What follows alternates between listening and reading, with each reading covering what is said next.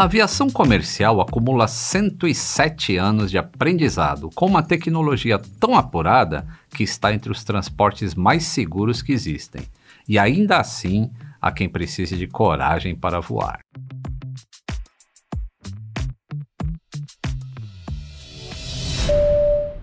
Atenção, passageiros! Bem-vindos ao voo número 14, partindo da milenar arte de contar histórias com destino ao fascinante universo da aviação. O tempo em rota é agradável, mas o pouso será em pista curta. Eu sou o comandante Lito Souza, com mais de 35 anos de experiência em manutenção de aeronaves, sendo os últimos 20 anos como supervisor internacional. Em casos de emergência, teremos convidados a bordo para que você perca o medo de voar. O seu check-in é o início de uma viagem mais tranquila. O uso de aparelhos celulares está permitido e fones de ouvido cairão do compartimento superior. Nossa viagem sonora já vai começar.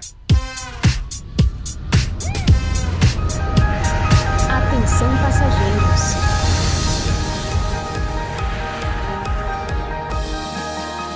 Um ditado popular americano ao menos popular entre os apaixonados por aviação, diz: The airport runway is the most important main street in any town. Ou, como eu digo, a pista do aeroporto é a rua principal de qualquer cidade. Só que nem em toda cidade a rua principal é uma avenida larga, bem planejada. Pode ser uma rua esburacada, mal sinalizada, escorregadia e estreita, ou ainda pior, sem saída. É claro que a aviação comercial tem os seus protocolos de segurança e os seus limites mínimos de operação, tudo muito rígido e bem fiscalizado. Ainda assim, as pistas dos aeroportos são muito diferentes entre si. Afinal de contas, estamos falando de mais de 40 mil aeroportos em todo o mundo, ao menos segundo a conta da CIA, a Central de Inteligência dos Estados Unidos, que foi divulgada em 2013. Vamos fazer um pouquinho mais de conta. A lista de aeroportos, como você já bem imaginou, é liderada pelos Estados Unidos. São mais de 13.500 aeroportos por lá. Isso dá quase um terço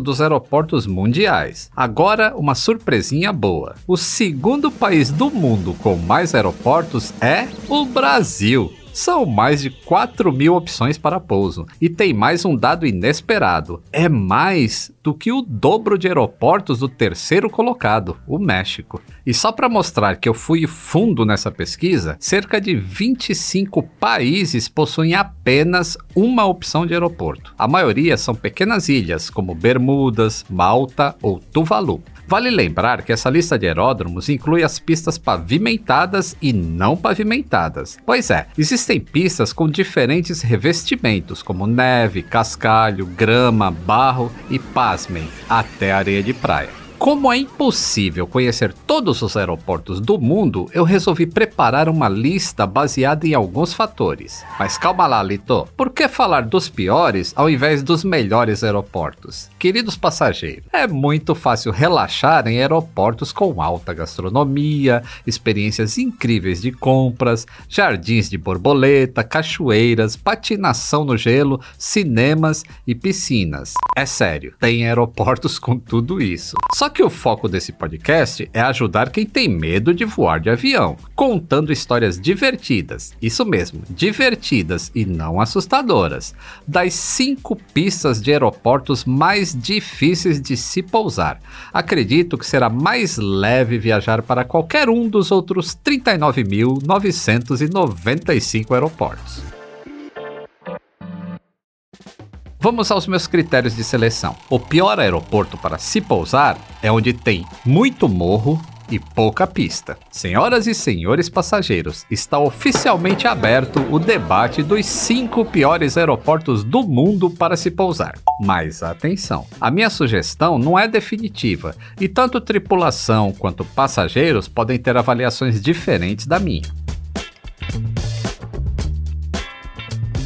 Eu avaliei apenas as pistas pavimentadas. Caso contrário, é possível que todas as minhas opções ficassem na Papua Nova Guiné. Os aeroportos devem receber voos regulares de passageiros. Eu não vou ficar opinando em setores que eu não atuo. O aeroporto precisa apresentar algum aspecto técnico desafiador. Pois é, não adianta ser apenas ineficiente na sua gestão Ouviu essa aí, né, Indonésia? Sabe aquela história de que coisa ruim é tudo farinha do mesmo saco? Tem algumas características que realmente todos esses cinco aeroportos apresentam. Primeiro, pista curta. É óbvio que a pista curta compromete a frenagem de um avião, mas também atrapalha o contrário, permitir que o avião ganhe velocidade de decolagem. Segundo, obstáculos ao redor da pista. Você deve ter pensado em montanhas altas, e está certíssimo. Porém, aeroportos rodeados pelo mar também não facilitam muitos procedimentos, não, viu? Terceiro, altitudes elevadas próximas ao aeroporto. Tá bom, eu confesso. Morros e montanhas complicam mais as coisas. Isso se dá porque a descida próxima a esses terrenos precisa ser mais inclinada, comprometendo a capacidade de desaceleração da aeronave, ou ainda cheia de curvas, exigindo complexos e precisos meios de navegação por instrumentos. Se a aproximação for visual, então, a baixa visibilidade aumenta muito a carga de trabalho do piloto. Chega de análise e bora pra lista. Vou dar um spoiler, hein? Não teremos aeroportos brasileiros no episódio de hoje. Pois é, Santos Dumont não é tão ruim assim quanto lhe contaram. Como a fama é conhecida, eu vou fazer uma breve escala nesse aeroporto carioca, quase um senhor centenário. Localizado em um aterro na Baía de Guanabara, o SDU se parece com um porta-aviões. Existem códigos que identificam os aeroportos ao redor do mundo. O mais conhecido pelos passageiros é o código da IATA, com três letras, que é usado nos bilhetes, na identificação de bagagens e em material publicitário. No Brasil, além do SDU, você deve conhecer GRU, CGH, BSB, REC e por aí vai. Guarulhos teve que se contentar com GRU porque GUA já era a sigla que identificava o aeroporto da cidade de Guatemala 44 anos antes do nosso representante brasileiro ser inaugurado. Algumas combinações de letras são muito divertidas. Eu, por exemplo, adoro o LIT, a sigla do aeroporto de Little Rock, no Arkansas, Estados Unidos. Tem o ALA, o maior aeroporto do Cazaquistão, o BOM, em Bombaim, o CIA, que na verdade fica em Roma, e o SOL, na Inglaterra. Diria que em alta estão o Pix, que é o aeroporto de Pico, em Portugal, e o VAR, o aeroporto de Varna, na Bulgária. E como na aviação tudo é redundante, com a sigla dos aeroportos não poderia ser diferente, não é mesmo? Existe uma outra sigla, dessa vez classificada pelo ICAO, que é o órgão de aviação civil das Nações Unidas, também conhecido como OACI aqui no Brasil. São usadas quatro letras e geralmente mais conhecidas entre os profissionais de aviação, porque estabelece uma relação com a posição geográfica do aeroporto e consta nos documentos técnicos como um plano de voo. Em código ICAO, Santos Dumont é SBRJ e o Galeão é SBGL. Já deu para perceber que a lógica é territorial. Inclusive, todos os aeroportos regulares no Brasil começam com SB. Quase metade dos voos do Santos Dumont são da ponte aérea com Congonhas. Um voo tão curtinho que ainda deixa muito passageiro receoso, mas de beleza indiscutível. Hoje é muito comum as pessoas temerem a pista curta do aeroporto, que tem 1.323 metros. A título de comparação, a pista de Congonhas tem 1.940 metros.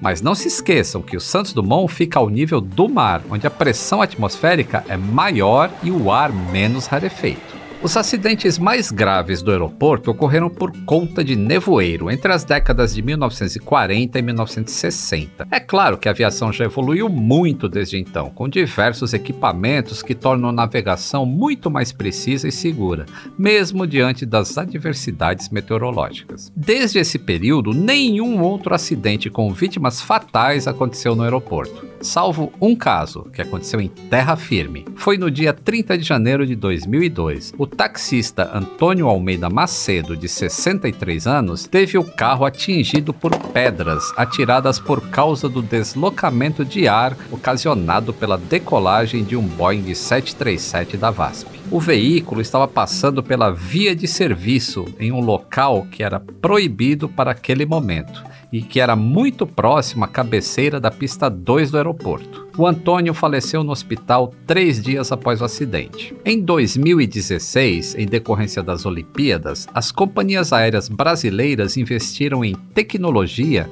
para que suas aeronaves pudessem operar com 100% de ocupação no Santos Dumont. Entre as melhorias, a Boeing desenvolveu freios com discos de carbono para o 737, que melhoravam a frenagem, aumentando o desempenho das aeronaves em pista curta, tanto para o pouso quanto para a decolagem. Entretenimento a bordo. Vamos decolar para o nosso top 5 piores aeroportos do mundo. Em quinto lugar, a IATA chama de PBH, o ICAO de VQPR e eu de Pico Alto. É o aeroporto internacional de Paro, no Butão, próximo à capital, Thimphu. Esse será o único aeroporto da nossa lista onde operam apenas aeronaves de médio porte, como o Bombardier Key Series, o ATR ou o Airbus A319.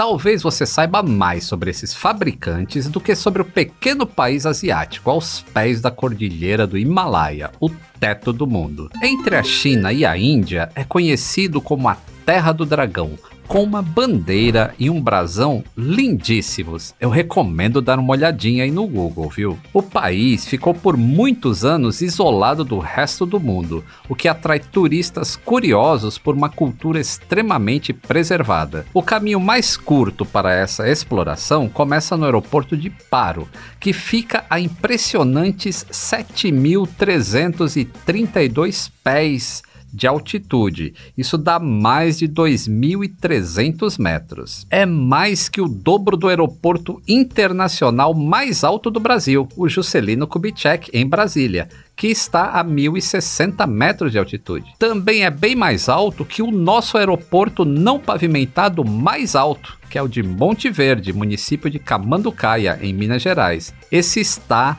a 1.555 metros acima do nível do mar. Voltando ao clima de montanha do Butão. O terreno em volta também atrapalha muito a aterrissagem e a saída, ainda com aquele agravante. A pista é curta, com 1.982 metros de comprimento. O aeroporto foi construído na década de 60, quando o país deu início a uma pequena abertura internacional. De início, serviu como uma base militar indiana. Apenas na década de 90 se tornou um aeroporto comercial. A sua pista tem sentido 1533 e é cercada por montanhas de mais de 18 mil pés, ou seja, paredões com mais de 5.480 metros de altura. Isso é o dobro da altitude do próprio aeroporto, que fica em um vale. Você já reparou naqueles números nas cabeceiras das pistas dos aeroportos? São identificações de navegação com referência em graus a partir da bússola magnética. Só que por convenção, corta-se o último dígito, e se este for maior que 5, arredonda para cima. No caso, a pista 1533 fica alinhado com a bússola entre 150 e 330 graus, ou sentido noroeste-sudeste. O maior avião que a pista do aeroporto de Paro comporta é o Airbus A319, uma versão encurtada do A320. A orientação para a aproximação é um deslocamento em zigue-zague entre as montanhas do Himalaia. Nos minutos finais da descida, o piloto deve assumir o comando manual e nivelar as asas a apenas 200 pés. Isso é só 60 metros acima da pista e apenas 5 segundos antes de tocar no solo. E tem mais. Depois de tocar a pista, o piloto ainda vai precisar fazer com que o avião desacelere rápido naquela pista curta e elevada. Haja precisão, hein? Não é à toa que no final de 2018 apenas 17 pilotos estavam qualificados e autorizados a pousar no aeroporto de Paro. Pousos e decolagens só são permitidos durante o dia. E por incrível que pareça, existe até uma casa vermelha escolhida pelos pilotos como ponto focal durante a aproximação. Em um determinado momento da manobra, a parte inferior do avião se aproxima muito dos vilarejos que ficam nas montanhas. Merecido o top 5 da da nossa lista, né? De acordo com o ranking de piores aeroportos do Lito, o Aeroporto Internacional de Iparo é o campeão absoluto de pior pouso do mundo para jatos que operam com mais de 100 assentos. Calma, Você já vai entender porque Paro amarga apenas o quinto lugar nessa lista. O quarto lugar é SBH para IATA e TFFJ para ICAO. Giramos da Ásia para o Caribe, o destino favorito dos casais em lua de mel. Nessa pista, o amor pode ser colocado à prova com um pouso cheio de emoções. É o aeroporto de Gustave III, em Saint-Barthélemy, ou Saint-Barth para os íntimos. Em bom português, a capital é Gustávia, mas o idioma, a cultura e a culinária são mesmo franceses inclusive até o dinheiro. Nessa pequena ilha da América Central, as compras são feitas em euro. São apenas 21 quilômetros quadrados de ilha. Quer saber o quanto sobrou para a pista do aeroporto? Apenas 646 metros de comprimento. A diferença é que estamos falando de uma ilha paradisíaca, super exclusiva, onde os aviões são bem menores. Além das estrelas de cinema, quem frequenta as Índias Ocidentais francesas é o DHC-6 Twin Otter. Ele é um bimotor turbohélice bem charmoso, de fabricação canadense. Desde 2012, os DHC-6 são vendidos pela Viking Air, mas foram criados pela de Havilland Canada, na década de 60. A aeronave é de fácil manobra, ainda bem, né? Sendo adequada para operações em pistas curtas e com alta taxa de subida. Sua velocidade máxima não chega aos 300 km por hora, daí 160 nós e acomoda até 19 passageiros. Com um custo médio de 7 milhões de dólares, o DHC-6 também é usado como unidade de evacuação médica, prática de paraquedismo e filmagens aéreas, que anda um pouco embaixo hoje em dia com os drones, né? É um avião do tipo STOL. Calma, passageiros. Não é STOL que é perda de sustentação, tá? É STOL. S-T-O-L. Que é a sigla que significa Short Takeoff and Landing. Ou seja, um avião que faz manobras de pouso e decolagem em pistas curtas. Voltando à curtíssima pista do Gustav III. Ela é no sentido 10-28, sendo que a cabeceira da pista termina realmente com o pé na areia, numa praia praia. E olha que a falta de espaço não é o maior desafio do piloto, viu? O complicado mesmo é um morro antes da cabeceira 10, onde o vento interfere muito nos pousos e complica a desaceleração da aeronave. No topo desse morro tem uma rotatória. É impressionante ver os aviões passando baixinho com aquela sensação que irão encostar a barriga no teto dos carros. Para um pouso bem sucedido, o piloto precisa realmente lamber o morro ladeira abaixo até fazer o flare, tocando a pista o mais cedo possível. Caso contrário, a última alternativa é arremeter, já que o pavimento acaba se encontrando com o mar. Flare é uma das fases do pouso, quando o piloto efetua uma suave transição na posição do avião. O ângulo do nariz é elevado e a velocidade de descida é reduzida, para evitar aquela grande pancada no chão. Dá para pousar de costas para o mar, no sentido 28-10. Porém, decolar é só mesmo encarando o mar. Se bem que numa ilha seria difícil ser muito diferente, né? As decolagens precisam ser sempre no sentido 10 por conta do morro no começo da cabeceira. Ele é tão alto que não existe pista o suficiente para os aviões atingirem uma altitude segura nos primeiros instantes do voo. E para piorar um pouco as coisas, o clima quente daquela região atrapalha ainda mais a performance dos aviões. É que a potência dos motores varia de maneira inversamente proporcional à temperatura temperatura. Quanto mais alta, menor potência, porque quanto mais quente está a atmosfera, menos denso está o ar, que fica mais levinho, motivo de atenção para cálculos extras antes de cada decolagem. Isso tudo quer dizer que mais velocidade será necessária para tirar o avião do chão. E como a pista não é longa o suficiente, o voo pode atrasar até melhorar as condições climáticas ou até mesmo ser cancelado. Uma boa notícia: a integridade dos pneus não é afetada pela temperatura da pista, pois são projetados para trabalhar em condições bem extremas. Bom, depois do pouso, todos a bordo podem relaxar no lindo mar do Caribe. Chegamos ao pódio olímpico. O bronze vai para não muito longe dali. SAB no código IATA ou TNCS no código ICAO. E olha que aquele perto, perto mesmo, viu? São apenas 27 milhas a sudoeste, quase tão perto quanto Congonhas de Guarulhos, com uma diferença: sem trânsito. Ou sem trânsito de carro, né? Pois estamos falando de mais uma ilha caribenha, a ilha de Saba. Já vou logo entregando o recorde. O aeroporto Juan Coyarusquim é o menor aeroporto comercial do mundo. A pista tem míseros 400 metros. 400 metros é uma volta completa numa pista de atletismo e tem recordista olímpico que fez esse percurso em 43 segundos. Mas ainda tenho as minhas dúvidas se o trabalho desses pilotos não é ainda mais surpreendente. Continuando nesse corre, Saba é uma vila tão pequena que a sua população de 2 mil habitantes é menor do que o número de inscritos nas provas de atletismo da Rio 2016. O território de apenas 13 quilômetros quadrados fez parte das antigas Antilhas Holandesas e foi uma região dominada por piratas. Tudo por lá é tão pacato que o aeroporto já ficou seis meses sem receber nenhuma aeronave.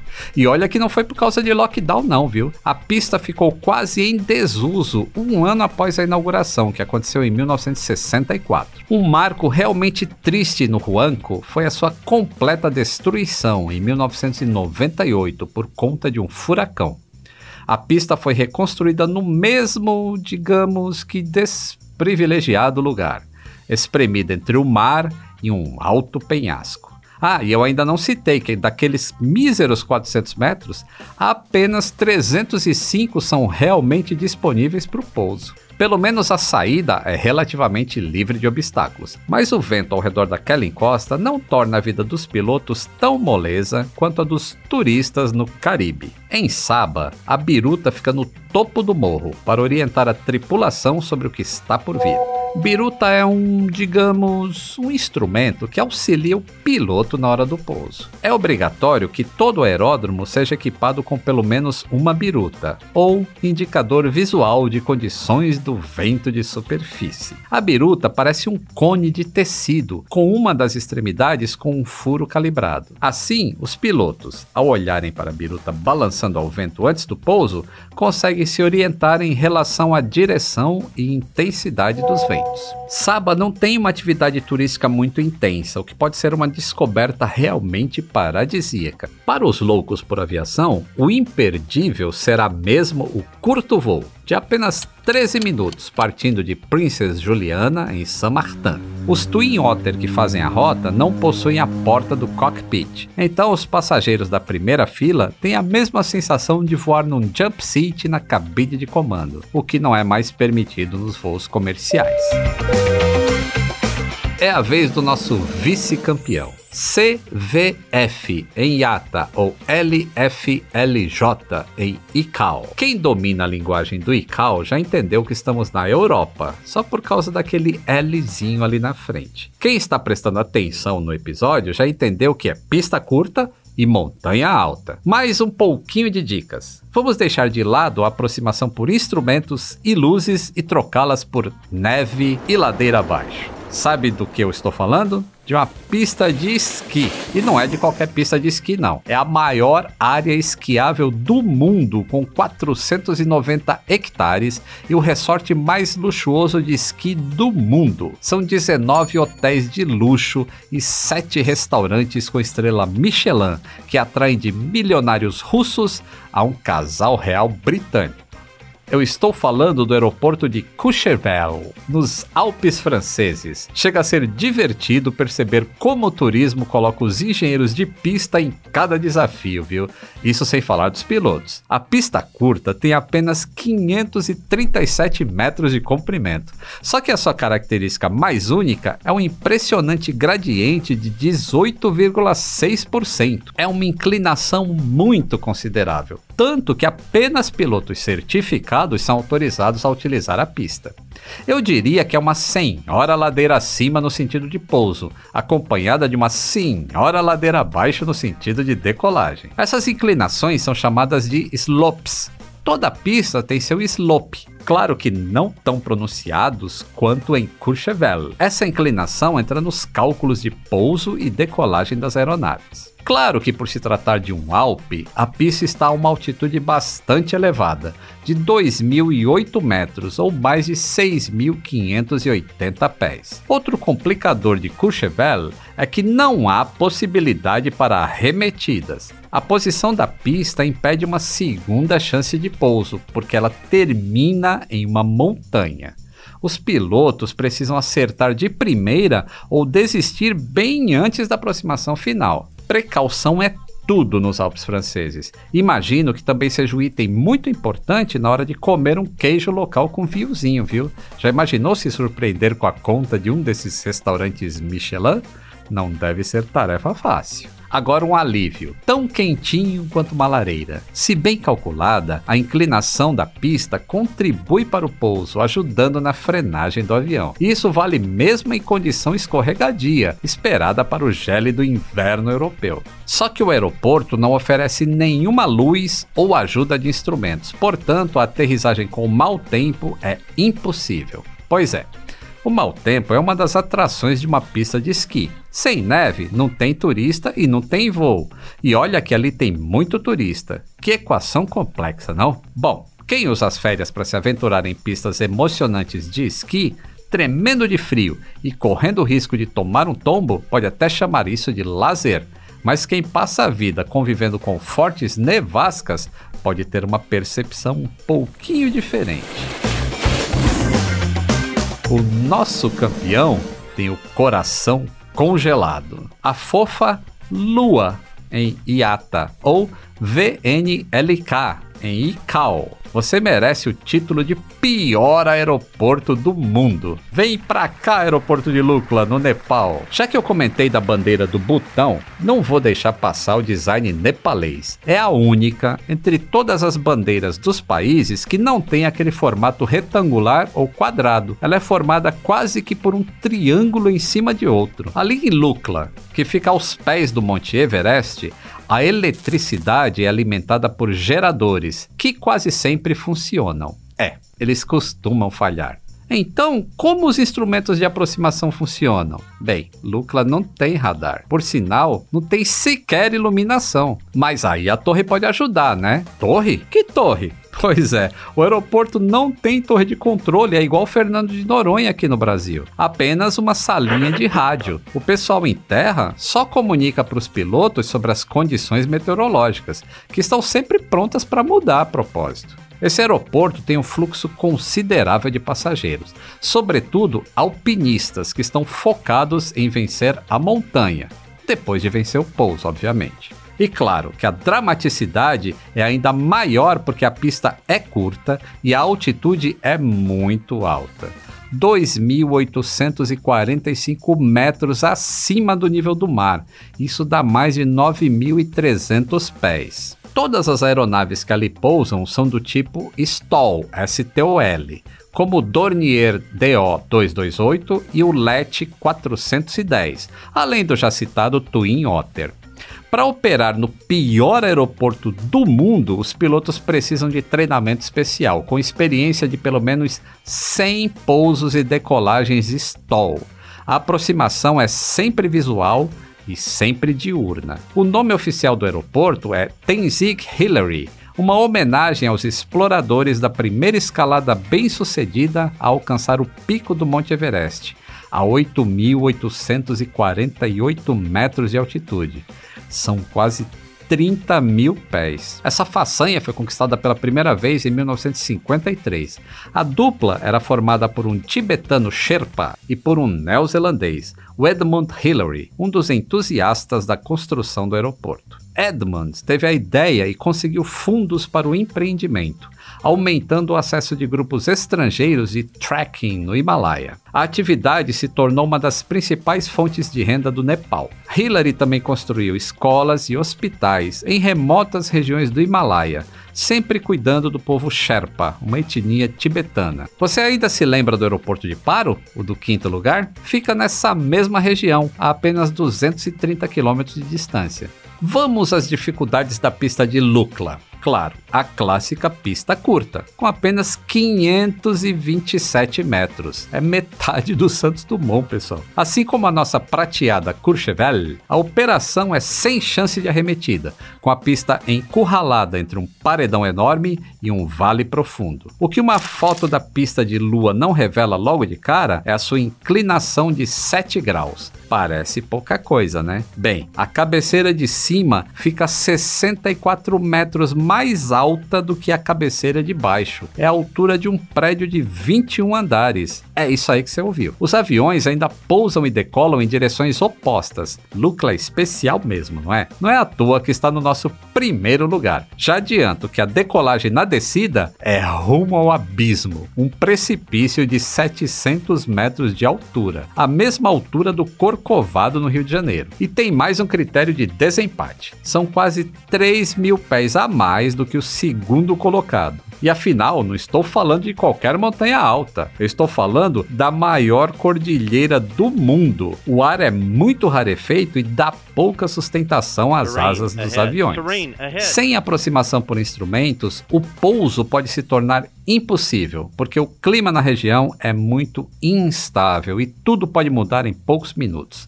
Lembrando que a pista só foi pavimentada em 2001 Pois é, Lukla operou como pista de terra durante 37 anos. Durante as temporadas de monções, que é aquela época do ano em que as chuvas fortes atingem todo o subcontinente indiano, metade do tempo o aeroporto de Lukla fica inoperante. E diferente dos aeroportos dos pequenos vilarejos, para Lukla o prejuízo é enorme.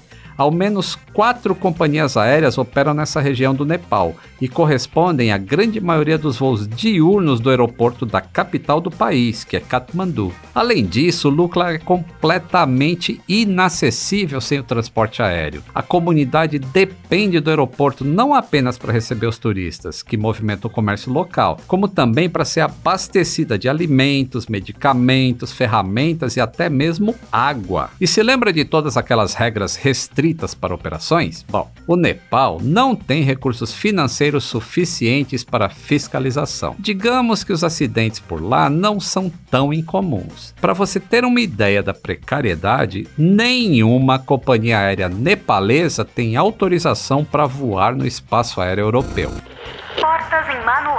Aeronaves pequenas, pilotos certificados e procedimentos complexos. Quem vai querer voar sob essas condições? A resposta é muita gente. Além de conectar pessoas, uma das funções da aviação é o transporte de cargas. Citamos muitos territórios remotos ou muito pequenos que dependem dessas rotas. Uma historinha extra da inauguração do nosso primeiro colocado. Quando a pista de Lukla ficou pronta, ainda feita de terra, o Sir Hillary achou que o terreno estava fofo demais e não aguentaria o peso dos aviões. Então ele promoveu uma festança para os Sherpas, com bebida liberada. O ânimo foi tanto que a pista de pouso se converteu em pista de dança, compactando o terreno para pouso e decolagem. Que ideia, hein? E olha que se nem na pior pista do mundo acontecem tantos acidentes assim, a explicação é óbvia a aviação é realmente muito segura, pessoal.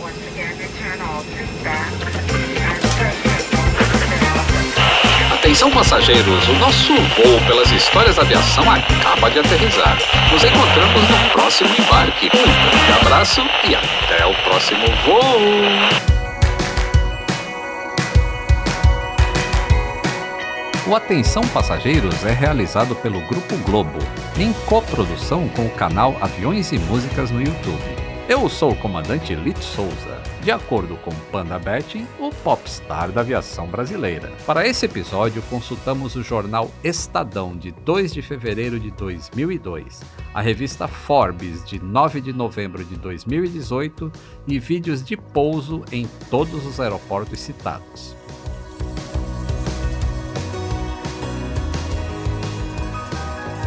Atenção passageiros.